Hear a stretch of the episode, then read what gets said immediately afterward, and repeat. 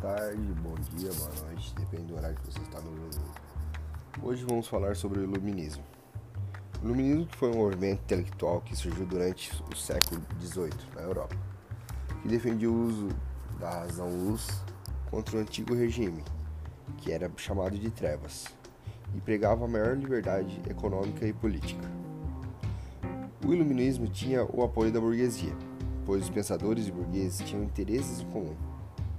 As críticas do movimento ao antigo regime eram em vários aspectos, como mercantilismo, absolutismo monárquico, o poder da igreja e as verdades reveladas pela fé.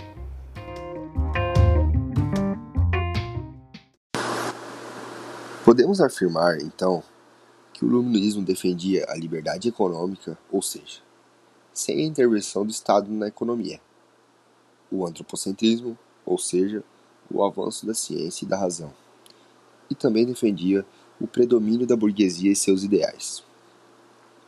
As ideias liberais do iluminismo se disseminaram rapidamente pela população. Alguns reis absolutistas, com medo de perder o governo ou até mesmo a vida, passaram a aceitar algumas ideias iluministas. Estes reis eram denominados déspotas esclarecidos, pois tentavam conciliar o jeito de governar absolutista com as ideias de progresso iluministas. Alguns representantes dessa classe, chamada de despotismo esclarecido, foram Frederico II da Prússia, Catarina II da Rússia e Marquês de Pombal de Portugal. Alguns pensadores ficaram famosos e tiveram destaque por suas obras e ideias nesse período.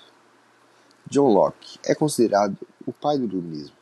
Sua principal obra foi Ensaio sobre o Entendimento Humano, onde Locke defende a razão, afirmando que a nossa mente é como uma tábula rasa, sem nenhuma ideia. Defendeu também a liberdade dos cidadãos e condenou o absolutismo. Outro grande líder desse movimento iluminista foi François-Marie Arouet Voltaire.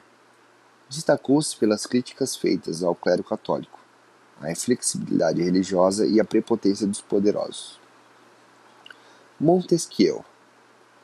Sua principal obra foi O Espírito das Leis.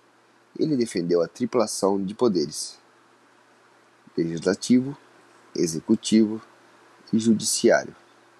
No entanto, Montesquieu não era a favor de um governo burguês.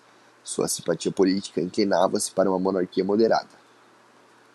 Jean-Jacques Rousseau é ator da obra O Contrato Social, na qual afirma que o povo soberano deveria dirigir o Estado, conforme a vontade do povo. Apenas um Estado com bases democráticas teria condições de oferecer igualdade jurídica a todos os cidadãos. Rousseau destacou-se também como defensor da pequena burguesia. François Quesnay foi o representante oficial da fisiocracia. Os fisiocratas pregavam um capitalismo agrário, sem interferência do Estado.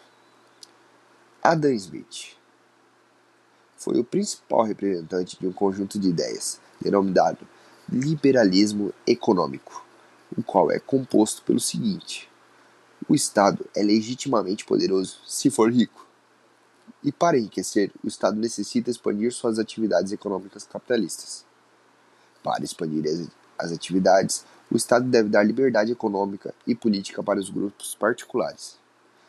A principal obra de Smith foi A Riqueza das Nações, na qual ele defende que a economia deveria ser conduzida pelo livre jogo da oferta e da procura.